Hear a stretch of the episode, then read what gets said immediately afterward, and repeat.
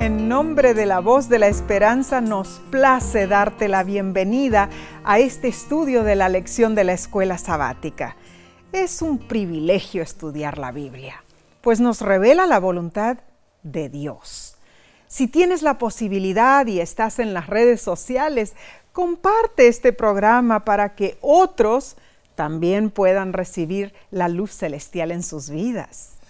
Y hablando de compartir, nos alegró muchísimo leer el mensaje que nos envió Guadalupe Martínez Esquivel desde, bueno, Costa Rica. Así Nessie, es. ¿por qué no lees? Claro que sí, dice Guadalupe.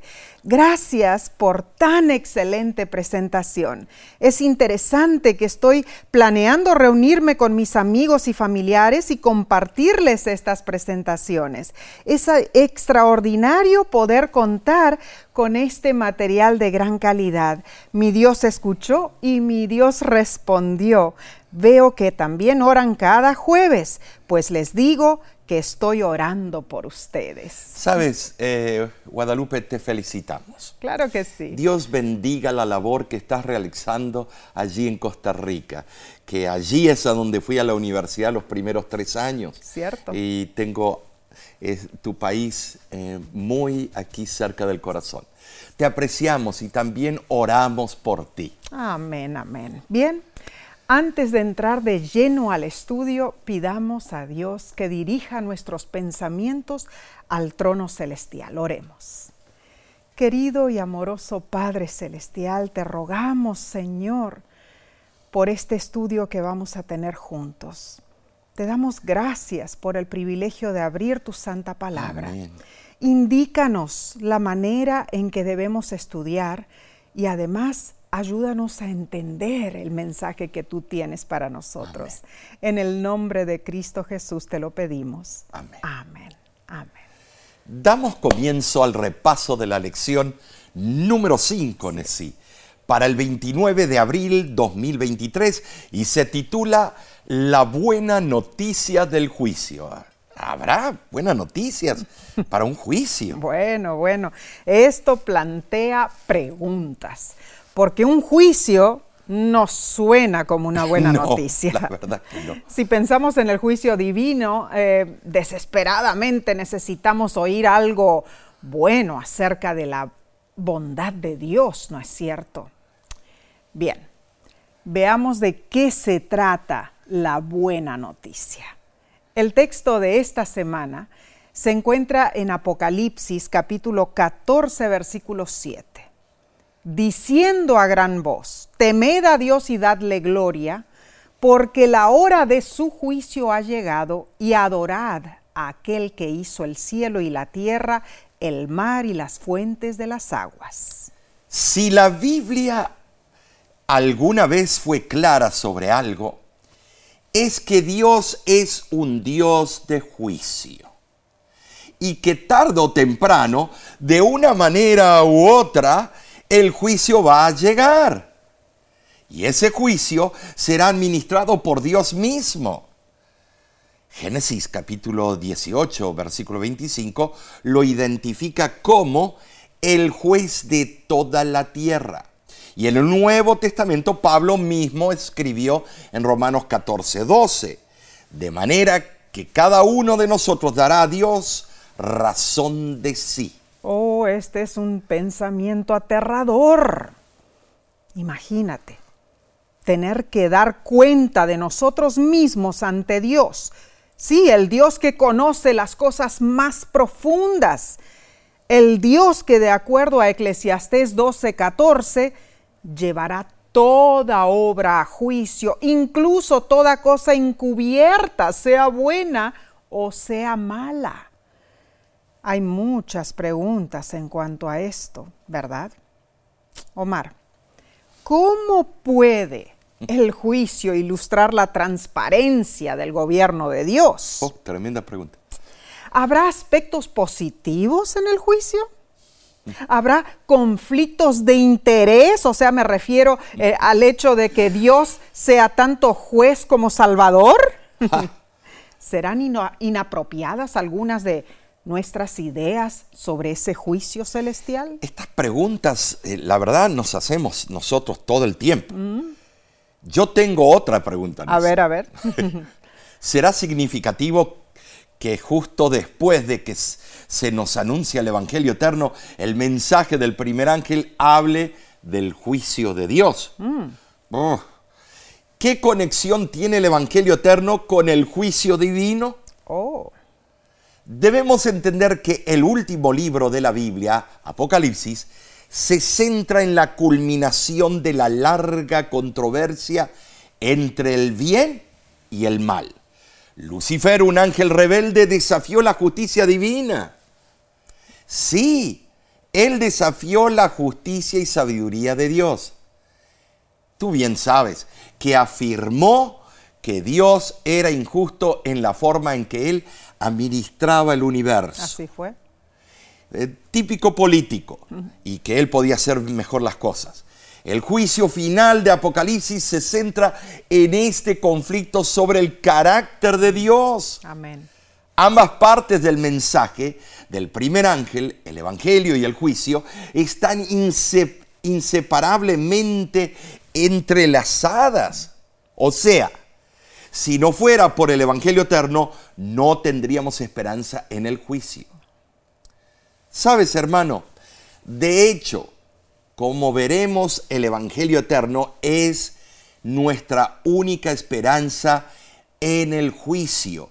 Y es un juicio cuya base es el amor. Y esto en realidad es sumamente interesante.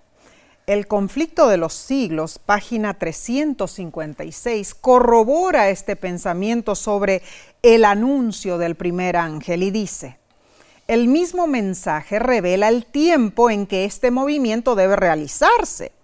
Se dice que forma parte del Evangelio eterno y que anuncia el principio del juicio. El mensaje de salvación ha sido predicado en todos los siglos.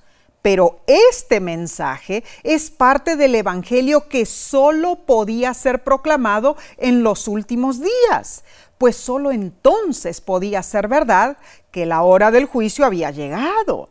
Las profecías presentan una sucesión de acontecimientos que llevan al comienzo del juicio. Esto es particularmente cierto del libro de Daniel, pero la parte de su profecía que se refería a los últimos días, debía Daniel cerrarla y sellarla hasta el tiempo del fin. Un mensaje relativo al juicio basado en el cumplimiento de estas profecías, no podía ser proclamado antes de que llegásemos a aquel tiempo. Pero al tiempo del fin, dice el profeta, muchos correrán de aquí para allá y la ciencia aumentará. Esta es una gran cita eh, explícita. La verdad nos aclara el panorama. Entonces el Evangelio eterno será predicado en los últimos días y el juicio vendrá. Sabes, ese juicio de Dios revelará su bondad y gracia. Eh, sí, ese juicio yo veo que revelará que Él es justo y misericordioso en su forma de tratar con los salvos e incluso también con los perdidos, Messi. Él es justo. Hermano, hermana, ¿te has puesto tu cinturón de seguridad? Espero que sí, porque esta semana exploraremos los temas más profundos del juicio, en relación, lógicamente, con el gran conflicto que asola el universo, y veremos especialmente lo que sucede cuando el pueblo fiel de Dios se enfrente a ese inevitable juicio venidero. Bien, avancemos entonces con la lección del domingo 23 de abril titulada La importancia de la hora del juicio. El momento del juicio es crucial. Sí lo es. La matemática divina es una ciencia exacta y perfecta en las profecías de Daniel y Apocalipsis con respecto al juicio, el Espíritu Santo reveló a los profetas una prueba matemática muy específica, comprobando que podemos confiar en la palabra de Dios porque es matemáticamente precisa Sí lo es. es exacta en todos sus detalles. Sabes, hermano, revela fechas correctas en la línea de, tiempo de la historia, convenciendo incluso a los escépticos de su veracidad. Por lo tanto, las profecías refuerzan nuestra confianza en la palabra de Dios. También vemos que la urgencia de la hora es un llamado para todos, para que como pueblo de Dios testifiquemos con renovado fervor a, quienes, a nuestros familiares, amigos, eh, vecinos, compañeros de trabajo. El llamado de la hora del juicio es el mensaje final del cielo a este mundo enfermo de pecado. Un mensaje que preparará los corazones para la venida de Jesús. Además, el mensaje de la hora del juicio es un llamamiento a nuestro corazón para que nos comprometamos más profundamente con quién? Con Jesús, nuestro Salvador. En el tiempo del fin, cada fiel hijo de Dios examinará su corazón pidiéndole que perdone sus pecados y lo limpie de cualquier actitud o práctica en su vida que no esté en armonía con la voluntad de Dios. Sabes, cada uno de nosotros suplicaremos a Dios que nos cubra con el manto de la justicia de Cristo. Y esto es relevante. Mm, sí lo es, Omar. El autor de la lección nos lleva a Salmo 51. Allí encontramos la confesión del rey David, Tremenda. la importancia del juicio y la urgencia de arrepentirnos antes que sea demasiado tarde. Leamos Salmo 51 del 1 al 4 y dice, Ten piedad de mí, oh Dios, conforme a tu misericordia. Conforme a la multitud de tus piedades, borra mis rebeliones. Lávame más y más de mi maldad y límpiame de mi pecado. Porque yo reconozco mis rebeliones y mi pecado está siempre delante de mí. Contra ti, contra ti solo he pecado y he hecho lo malo delante de tus ojos, para que seas reconocido justo en tu palabra y tenido por puro en tu juicio. Tremenda la experiencia de conversión de David. Sí. En este texto vemos el significado del juicio y su propósito vindicador. Con el corazón quebrantado al comprender su pecado contra Urias y Betsabé y abrumado por el peso de su culpa, David clamó a Dios implorando misericordia. En su ruego no hay ninguna excusa, ninguna disculpa, ningún intento de autojustificarse, ninguna queja contra la justicia de la ley que lo condenaba. ¿Sabes? Con verdadera humildad David solo se culpó a sí mismo. Notemos que cuando fallamos en no sentir la enormidad de nuestro pecado personal, hablamos de justicia, pero cuando experimentamos la necesidad de un Salvador, hablamos de amor. ¿Sabes, Nesí? David, oh David, David, podía confiar plenamente en la inmensa misericordia de Dios. Ese David, si hubiera existido hoy en día, la Junta de Iglesia lo hubiera borrado de primera. Sí, Por cierto. todas las fechorías que hizo. Pero David reconoció en el sentido Ahí más profundo, en su corazón, que todo pecado se comete contra quién? Contra Con- Dios. Claro, contra Dios. Por eso Dios lo perdonó. O sea, cuando el profeta Natán lo acusó, David declaró, pequé contra Jehová. Esto está en 2 de Samuel 12:13. Cuando Dios condena, hermanos, no podemos acusarlo de ser injusto. David reconoció su falta y supo que solo un remedio de sumo poder purificador podría limpiarlo de su impureza. Esta es la base del Evangelio eterno. Amén. ¿Cuál es esta base, hermanos? Pedir perdón siempre debe ir acompañado de un ruego para que Dios nos renueve y nos santifique. Gracias al ejemplo del rey David, sabemos que Dios concede misericordia si abandonamos, bueno, nuestros pecados y ya no toma en cuenta las profundidades en que caímos. Hermano, hermana, no hay duda que el juicio divino es parte de la solución final de Dios para el problema del pecado. ¿Sabes, hermano? En el gran conflicto entre el bien y el mal en el universo, Dios respondió los cargos a los cargos de Satanás en la cruz. Cierto. Pero en el juicio Él revela que ha hecho todo lo posible para salvarnos. Esto es relevante, esto es, nuestro móvil. Claro que sí, claro que sí. Eh, bueno, el juicio puede parecer oneroso y autoritario, hermanos.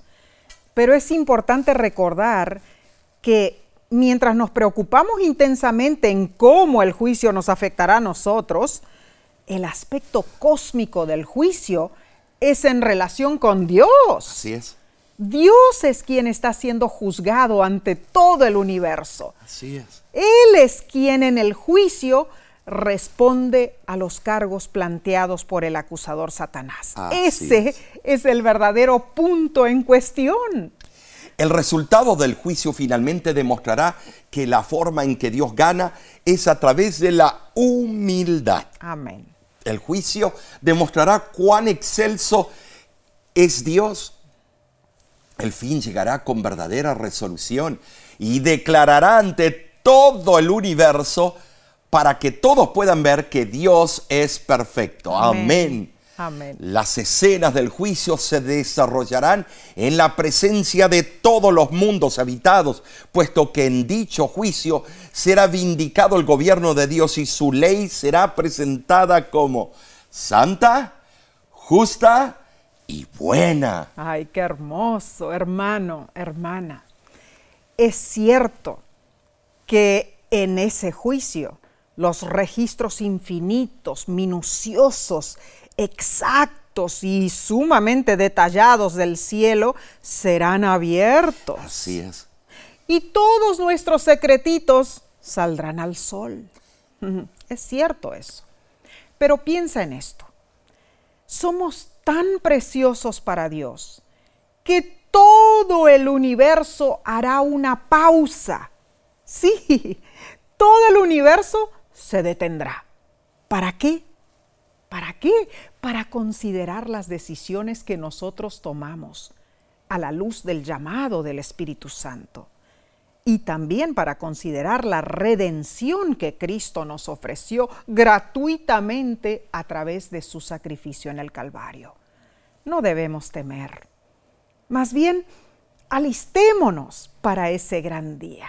Amén. Bien, seguiremos entonces estudiando en unos segundos. Volveremos prontamente. No te vayas.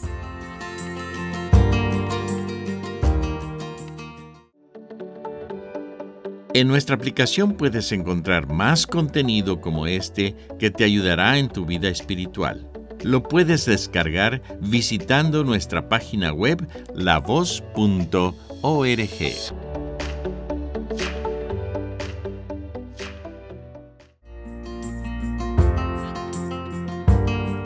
Gracias a Dios por darnos el privilegio de estudiar la Santa Biblia y gracias a ti por acompañarnos.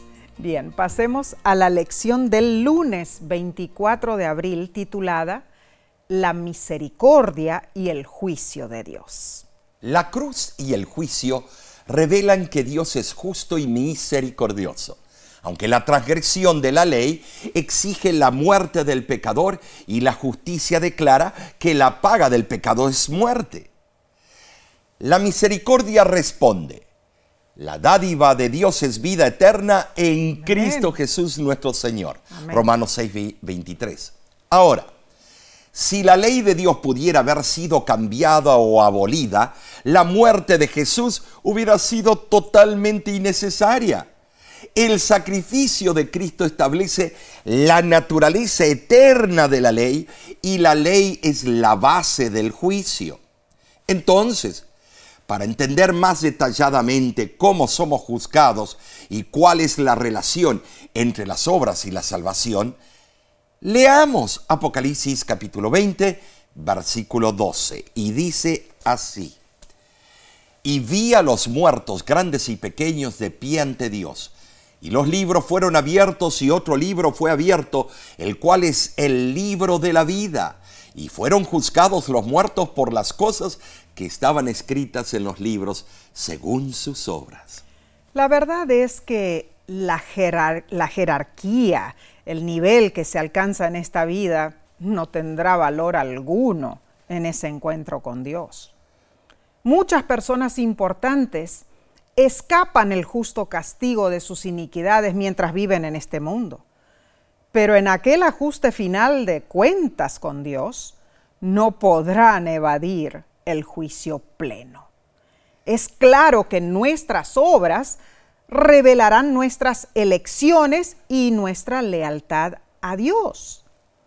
Pero Efesios capítulo 2 versículos 8 y 9 dice así, por gracia habéis sido salvos por la fe, no por obras, para que nadie se gloríe. Cierto, pero cuando Cristo nos salva, Él nos cambia. Efesios capítulo 2, versículo 10 dice, porque somos hechura suya, creados en Cristo Jesús para buenas obras, las cuales Dios preparó de antemano para que anduviésemos en ellas. Dios es quien nos reforma para que hagamos buenas obras. Sabes, Nesí, nosotros somos incapaces de hacerlo por nosotros mismos. Es necesaria nuestra recreación espiritual por medio de Cristo para que podamos producir buenas obras y hacer la voluntad de Dios. Así es. Solo así podremos andar en buenas obras, en forma habitual y espontánea. Solo así podremos expresar naturalmente la nueva vida que ha sido creada ¿En dónde? En nosotros. Así es. Entonces, nuestras buenas obras no nos salvan, pero sí testifican que nuestra fe es auténtica. Hermano, hermana, el juicio final de Dios quitará toda pretensión, toda hipocresía, toda falsedad y penetrará hasta el fondo de nuestro ser. Al describir nuestra posición delante de Dios en el juicio final, Elena de White ofrece esta poderosa perspectiva de cómo el Evangelio y el juicio van mano a mano. Leo de Testimonios para la Iglesia, tomo 5, página 446, y dice, el hecho de que los hijos reconocidos de Dios están representados como de pie delante del Señor, con ropas inmundas, debe inducir a todos los que profesan su nombre a sentir humildad y a escudriñar profundamente su corazón. Los que están de veras purificando su alma y obedeciendo la verdad, tendrán una muy humilde opinión de sí mismos.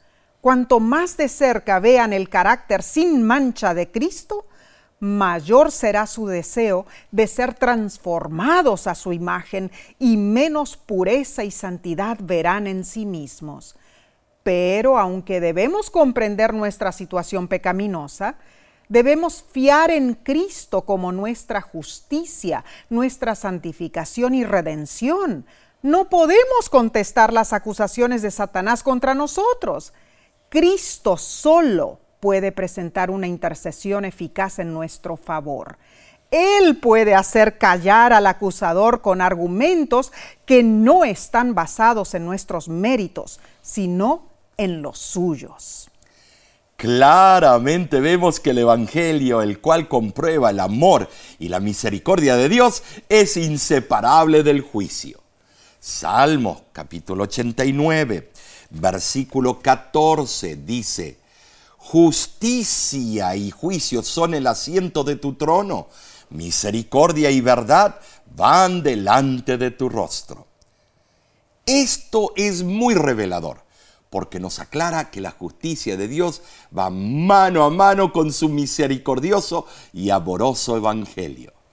¿Sabes, uh, Dios nunca hace justicia por venganza No. sino por misericordia. Amén. Nosotros los seres humanos sí eh, eh, nos vamos por ese eh, ru- rumbo a veces. cierto. Él hace justicia para poder declarar inocentes a los que acudimos a Él.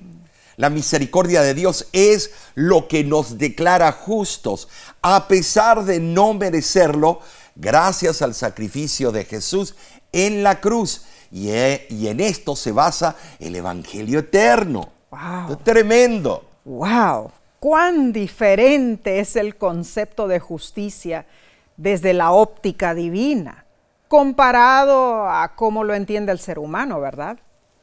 Cuando una persona grita exigiendo justicia, lo que busca es el castigo de aquel que le ha hecho daño o ha hecho daño a un ser querido, ¿no es cierto? Así es. En marcado contraste. Cuando Dios grita justicia, Él busca el perdón de aquellos que le han hecho daño, aquellos que le han ofendido. Muy bien dicho, Nesí, porque, eh, hermano, hermana, los juicios de Dios nunca pueden ser a- a- amañados, No. como ocurre a veces frecuentemente con la justicia humana. Mm, cierto. No. Cuando Dios viene con justicia y juicio, sabemos con seguridad que la misericordia y el amor de su evangelio son la reputación que le precede. Oh, maravillosa misericordia de Dios. Acertadamente el salmista declaró en Salmo 136.1, Alabad a Jehová porque Él es bueno, porque para siempre es su misericordia. Bien, prosigamos entonces con el estudio del martes 25 de abril, titulado Una escena magnífica. de verdad climática. Sin lugar a duda, los libros proféticos de Daniel y Apocalipsis se complementan uno con el otro Muy cierto. y nos señalan los acontecimientos que se desarrollarán en los últimos días de la historia de este mundo. ¿Sabes?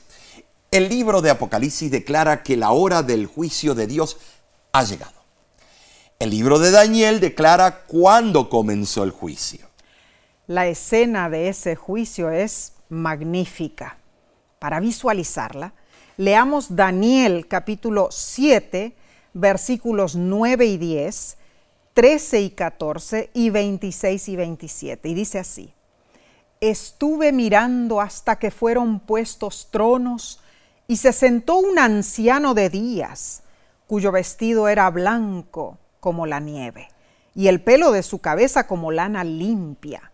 Su trono llama de fuego y las ruedas del mismo fuego ardiente.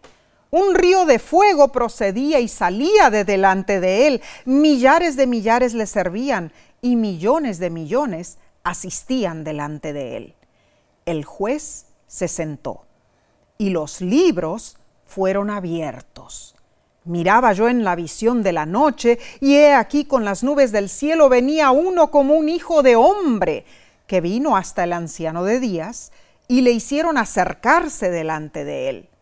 Y le fue dado dominio, gloria y reino, para que todos los pueblos, naciones y lenguas le sirvieran. Su dominio es dominio eterno, que nunca pasará, y su reino uno que no será destruido. Pero se sentará el juez y le quitarán su dominio a Satanás, para que sea destruido y arruinado hasta el fin, y que el reino y el dominio y la majestad de los reinos debajo de todo el cielo sea dado al pueblo de los santos del Altísimo, cuyo reino es reino eterno, y todos los dominios les servirán y obedecerán. Esta es una representación del gran juicio que determinará los destinos de los hombres y de todas las naciones. A Daniel se le mostró el juicio final en sus dos aspectos. Primero, la fase de investigar y segunda, la parte ejecutiva. ¿Sabes, Nesí? Durante el juicio investigador se examinarán los registros de los que han profesado lealtad a Cristo. Claro. Todo juicio terrenal tiene su fa- fase de investigar, Claro. investigativa. Así es. La investigación no es para informar a Dios ni a Cristo, sino para informar al universo, para que al aceptar a algunos y rechazar a otros, Dios sea vindicado. Amén. Satanás acusa delante de Dios a aquellos por quienes Jesús intercede en el juicio. Oh, sí. Pero Jesús alega el arrepentimiento y la fe de los acusados, la fe que has demostrado tú delante de esa corte celestial. Ah, sí. Oh, Eh, sí. eh, en, en verdad, Omar, con respecto a nuestra situación en el tiempo del juicio y el fin del mundo, Elena de White en Joyas de los Testimonios, volumen 2, página 177, dice lo Tremenda siguiente. cita. Los hijos de Dios han sido muy deficientes en muchos respectos. Satanás tiene un conocimiento exacto de los pecados que él los indujo a cometer y los presenta de la manera más exagerada, declarando, me desterrará Dios a mí y a mis ángeles de su presencia y sin embargo recompensará a estos que han sido culpables de los mismos pecados. Tú no puedes hacer esto. No puedes con justicia, oh Señor. Tu trono no subsistirá en rectitud y juicio. La justicia exige que se pronuncie sentencia contra ellos. Pero aunque los seguidores de Cristo han pecado, no se han entregado al dominio del mal. Han puesto a un lado sus pecados, han buscado al Señor con humildad y contrición, y el abogado divino intercede en su favor. Aquel que fue el más ultrajado por su ingratitud, el que conoce sus pecados y también su arrepentimiento declara, Jehová te reprenda, oh Satán. Yo di mi vida por estas almas, están esculpidas en las palmas de mis manos. Alabado sea Dios. Amén. Entonces se confecciona y se presenta un registro de los eh, que seremos ciudadanos del reino de Cristo. Así será. Ese registro incluye los nombres de hombres y mujeres de toda nación, tribu, lengua y pueblo. ¿Sabes? Mi nombre estará allí por la gracia de Dios. ¿Y el tuyo? Oh, yo también deseo tener mi nombre allí. Dice Daniel que los libros fueron abiertos. El conflicto de los siglos, página 472, enumera esos libros. Número uno, el libro de la vida, registro de nombres de los que han aceptado servir a Dios. Número dos, el libro de memoria, registro de las buenas obras de los santos. Número tres, el libro de la muerte, registro de todos los pecados de los hombres. Al final del juicio investigador viene el juicio sentencial y el ejecutivo. El veredicto dará sentencia de muerte para el anticristo, el poder que hizo guerra contra los santos hasta el mismo fin. El dictamen final le quitará su dominio para siempre y será exterminado. Saben, sí, aquí encontramos una vislumbre consoladora del resultado final de toda la agitación y persecución por la cual habrán pasado los santos. Amén. Este es un bendito pensamiento. Gloria a Dios. Cristo pronto volverá, buscará a sus seguidores fieles y los llevará a disfrutar del reino y el galardón eterno. Ah, el destino de la humanidad se decidirá en el tribunal Así es. celestial, hermanos. Pero el derecho prevalecerá. La verdad triunfará. Amén. La justicia reinará. Claro que sí. La verdad que sí. Esta es una de las escenas más asombrosas, maravillosas y espectaculares de toda la Santa Escritura. Y lo bueno es que termina muy bien para nosotros, el pueblo de Dios, pues al, al fin seremos revestidos de la justicia Así de es. Cristo. Hermano, hermana, tiene sentido confiar en la palabra de Dios. Confiamos por la gracia de Dios que moraremos en un reino eterno que nunca pasará. Oh, a- será maravilloso Claro eso, Nessie. sí. Eh, este proceso del juicio, en esas tres etapas, investigador, eh, el sentencial, Sentencial y el ejecutivo, ejecutivo. a veces lo mezclamos y lo ponemos todo en, en un- en una sola era. Mm. Pero no, debemos entender que cada una de estas etapas tiene su tiempo, su Claro, momento, su sí, era. Seguro que sí. Eh, una tiene el tiempo eh, de- desde 1844 hasta, bueno, la venida de Cristo, eh, diría cuando tira el incensario a tierra, pero la otra es cuando se da la sentencia. Mm. Cuando se tiró el incensario a tierra, se da la sentencia, Claro ya sí. viene la sentencia. Y luego el Ejecutivo, cuando se destruye a los malvados completamente después del milenio. Después del milenio. Interesantísimo. Eh, claro, muchos de nosotros ponemos el juicio como en un paquetito de susto, ¿no? Ya, pero Porque no. nos asusta. Tiene etapas. Claro que etapa de oportunidad, etapa que ya no hay oportunidad y la etapa ya Final. donde los malvados y los ángeles malignos serán destruidos. y se vindicará el nombre de Dios finalmente. Bien, continuaremos con el estudio del miércoles en unos instantes. No te vayas, volvemos enseguida.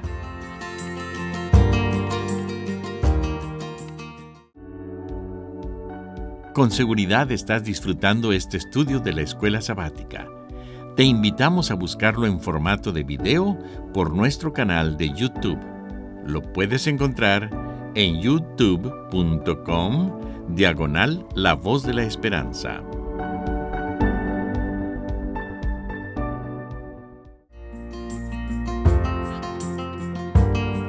Estamos estudiando tremendos Así conceptos y maravillosas verdades. Bien, sigamos entonces con la lección del miércoles 26 de abril titulada Un vistazo al cielo. El apóstol Juan en su visión contempló una puerta abierta en el cielo y fue invitado a subir allí para que se le mostrara lo que habría de suceder. Jesús invitó al apóstol a través, bueno, a mirar a través de la puerta abierta del santuario celestial para observar escenas eternas del gran conflicto entre el bien y el mal. Así fue. A través de las Santas Escrituras nosotros también podemos mirar a través de esa puerta abierta y recibir un vistazo del plan eterno de salvación. ¿Sabes? Podemos ser testigos de lo que se está diciendo, decidiendo en la corte celestial. Nuestros ojos pueden visualizar los asuntos fundamentales en el gran conflicto cósmico. Esto es muy cierto. Y Apocalipsis capítulo 4, versículos 2 al 4, describe ese vistazo al cielo. Leamos. Y al instante yo estaba en el Espíritu, y he aquí un trono establecido en el cielo, y en el trono uno sentado. Y el aspecto del que estaba sentado era semejante a piedra de jaspe y de cornalina, y había alrededor del trono un arco iris, semejante en aspecto a la esmeralda. Y alrededor del trono había veinticuatro tronos, y vi sentados en los tronos a veinticuatro ancianos, vestidos de ropas blancas, con coronas de oro en sus cabezas. Aquí vemos que Juan entró en visión por segunda vez. No se sabe cuánto tiempo transcurrió entre su primera visión y la segunda. La reverente discreción de Juan para describir al gobernante del universo incluye palabras que no suenan en ningún modo antropomórficas, porque lo describe con el participio, ca, eh, cacemenos, ahora que significa, bueno, sentados, y no explica quién está sentado. Solo afirma que sobre el trono había uno, o sea, una presencia. Sabes, Nessie, esta referencia al Padre se halla en notable contraste con la detallada descripción del Hijo de Apocalipsis capítulo 1 versículo 13 al 16. pero el Hijo es humano y a la vez divino y Claro. por lo tanto puede ser descrito a- apropiadamente en términos, bueno, humanos de sí. Muy interesante lo que dijiste, Omar. Ahora, estos versículos obviamente describen una escena del trono celestial. Así es, ¿no es cierto? claro. Dios el Padre está sentado, rodeado de seres celestiales, Claro. y hay truenos, relámpagos que simbolizan los juicios de Dios. Juan se refiere repetidas veces a piedras preciosas. ¿Para qué? Para describir colores brillantes. Oh, sí. Porque la luz del sol que brillaba sobre tales piedras producía un resplandor que era difícil de explicar. Vemos, por ejemplo, el jaspe. El jaspe quizás se refiere a una luz refulgente más notable por su brillo que por su color. El centelleo de la presencia sobre el trono se templa con la suave luz verde del arco iris que lo rodea. Interesante. Ese arco iris representa la combinación de la justicia y la misericordia que caracterizan a Dios. Y alrededor del trono de Dios están los 24 ancianos. Esta escena nos hace recordar a Isaías, bueno, 24, 23, que dice, reinará el Señor y delante de los ancianos será glorificado. ¿Quiénes son estos ancianos? En el antiguo Israel había 24 divisiones en el sacerdocio levítico. Estos sacerdotes representaban al pueblo ante Dios. En Primera de Pedro, capítulo 2, versículo 9, el apóstol declara que los creyentes del Nuevo Testamento son un linaje elegido, real sacerdocio. Estos 24 ancianos podrían tal vez representar a todos los redimidos que un día se regocijarán alrededor del trono de Dios. O tal vez representan a los que resucitaron en la resurrección de Cristo y que ascendieron al cielo con Él. Sea como fuere, estas son buenas noticias, hermanos, porque algunos de los redimidos de la tierra rodean el trono de Dios. Ellos enfrentaron tentaciones tal como nosotros las enfrentamos.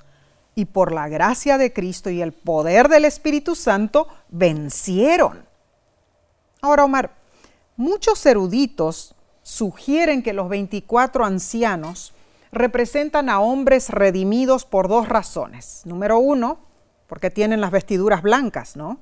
Lo que simboliza la justicia de Cristo, Claro. que cubre y limpia sus pecados. Y número dos, porque tienen sus cabeza- en sus cabezas coronas de oro, estéfanos en el griego. Eh, o sea, un emblema de triunfo, lo que representa que han sido victoriosos en la es. batalla contra el mal. Los adventistas a menudo han identificado a los 24 ancianos con los santos que se levantaron de sus tumbas cuando Cristo resucitó, como lo vemos en Mateo eh, 27, versículos 52 y 53, y Efesios 4.8. Ahora, se sabe que ese grupo fue resucitado con Cristo, en contraste, la resurrección final aún se halla en el futuro. Muy cierto. Primera de Tesalonicenses 4:16. Por lo tanto, es un hecho que la presencia de seres humanos en el cielo no puede tomarse como una evidencia de que la resurrección de todos los redimidos debe preceder a los acontecimientes que se describen en los sellos. Pero este es otro tema que lo haremos en otro momento. Sí lo es y no tenemos tiempo para eso ahora.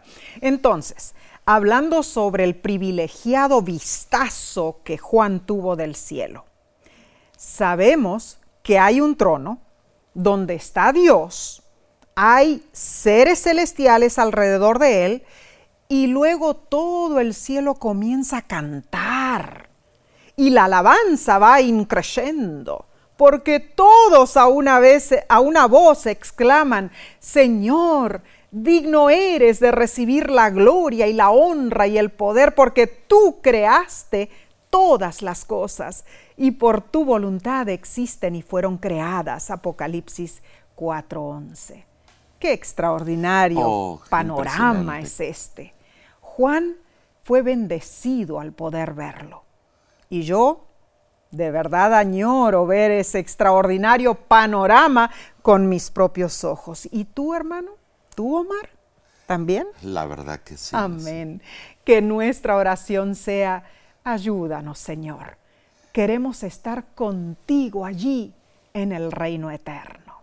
Bien, pasemos entonces al estudio del jueves 27 de abril.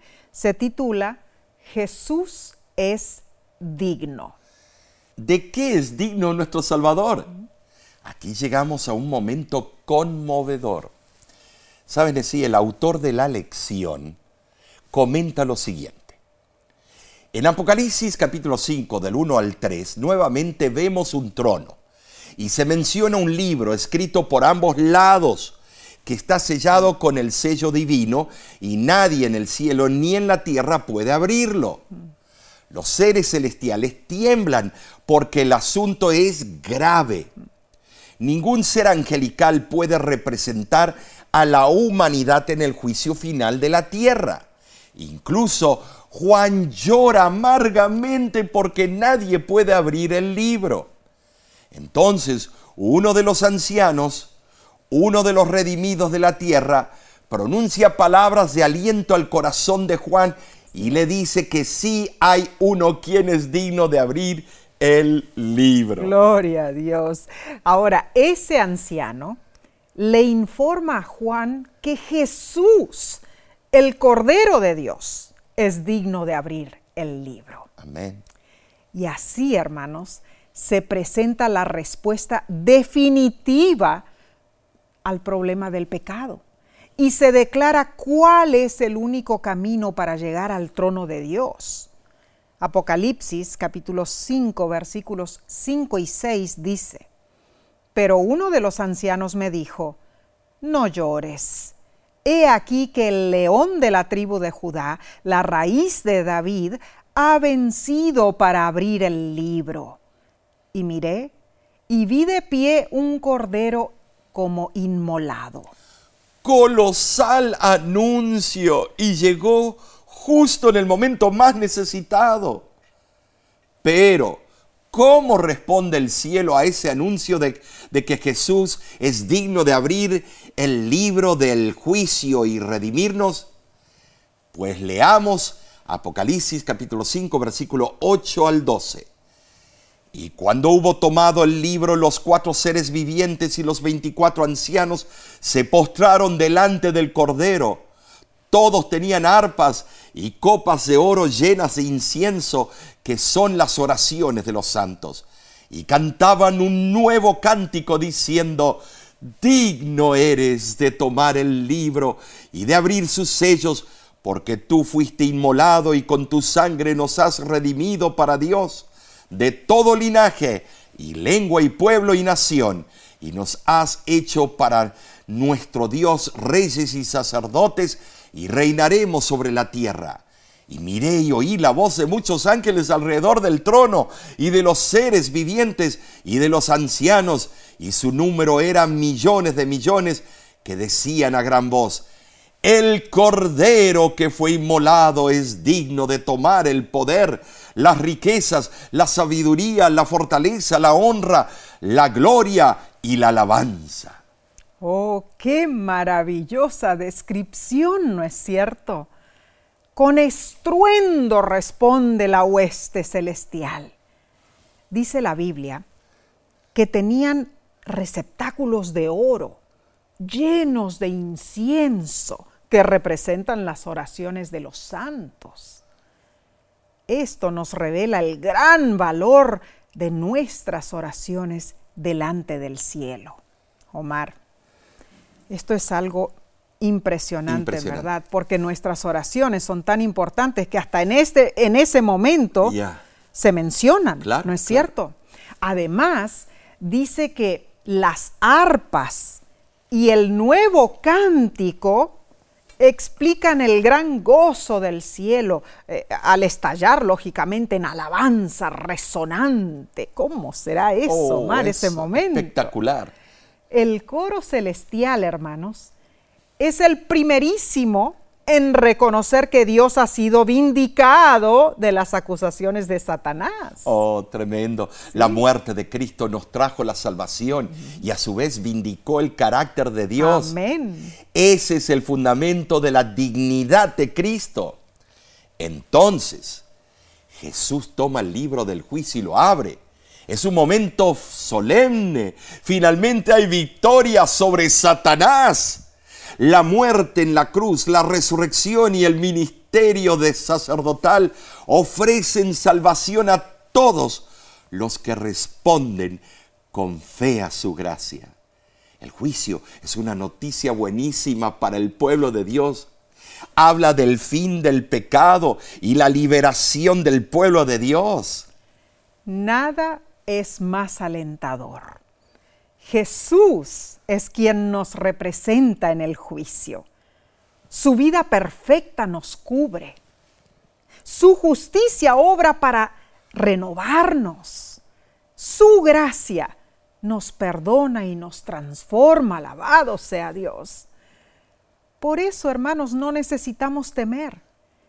Jesús nos representa y derrota los poderes del mal por completo. Omar, esto es una verdad impresionante. Impresionante. Eh, eh, eh, el, juicio en sí se pronuncia en favor del pueblo de Dios. Del pueblo de Dios, claro. Y su propósito no es descubrir cuán malos somos, sino revelar cuán bueno es Dios. Qué hermosa lección. La verdad que sí. Pero ¿qué te parece si en este momento hacemos una sinopsis de los puntos principales de esta semana? Claro que sí. A ver. Número uno, la hora de su juicio es crucial. La matemática celestial es exacta y es perfecta en las profecías de Daniel y Apocalipsis. Número dos, la justicia de Dios está conectada con su misericordioso evangelio. Dios no hace justicia por venganza, sino por misericordia. Número tres, las pinceladas descriptivas de Daniel del gran juicio final aseguran que el derecho prevalecerá, la verdad triunfará y también la justicia reinará. Qué hermoso. Y número cuatro, Juan en su visión vislumbró la corte celestial también, donde está Dios sentado en su trono. Y número 5, Jesús, el Cordero de Dios, es el único digno de abrir los libros del juicio. Amén. Para que al fin se revele cuán bueno es Dios. Oh, Omar, es eh, tremendo este proceso del juicio en sí. No te debes asustar. No, no, Hay poder en la sangre de Cristo. Claro que sí. Eh, aférrate de lo positivo, aférrate de esa sangre vicaria que ha hecho todo por ti. No lo rechaces. El Espíritu Santo te está llamando. Gloria a Dios. Hermanos, hemos sido verdaderamente nutridos por la palabra de Dios pero sigamos deseando como niños la leche de la oh, palabra verdadera. ¿Para qué? Para que crezcamos para salvación.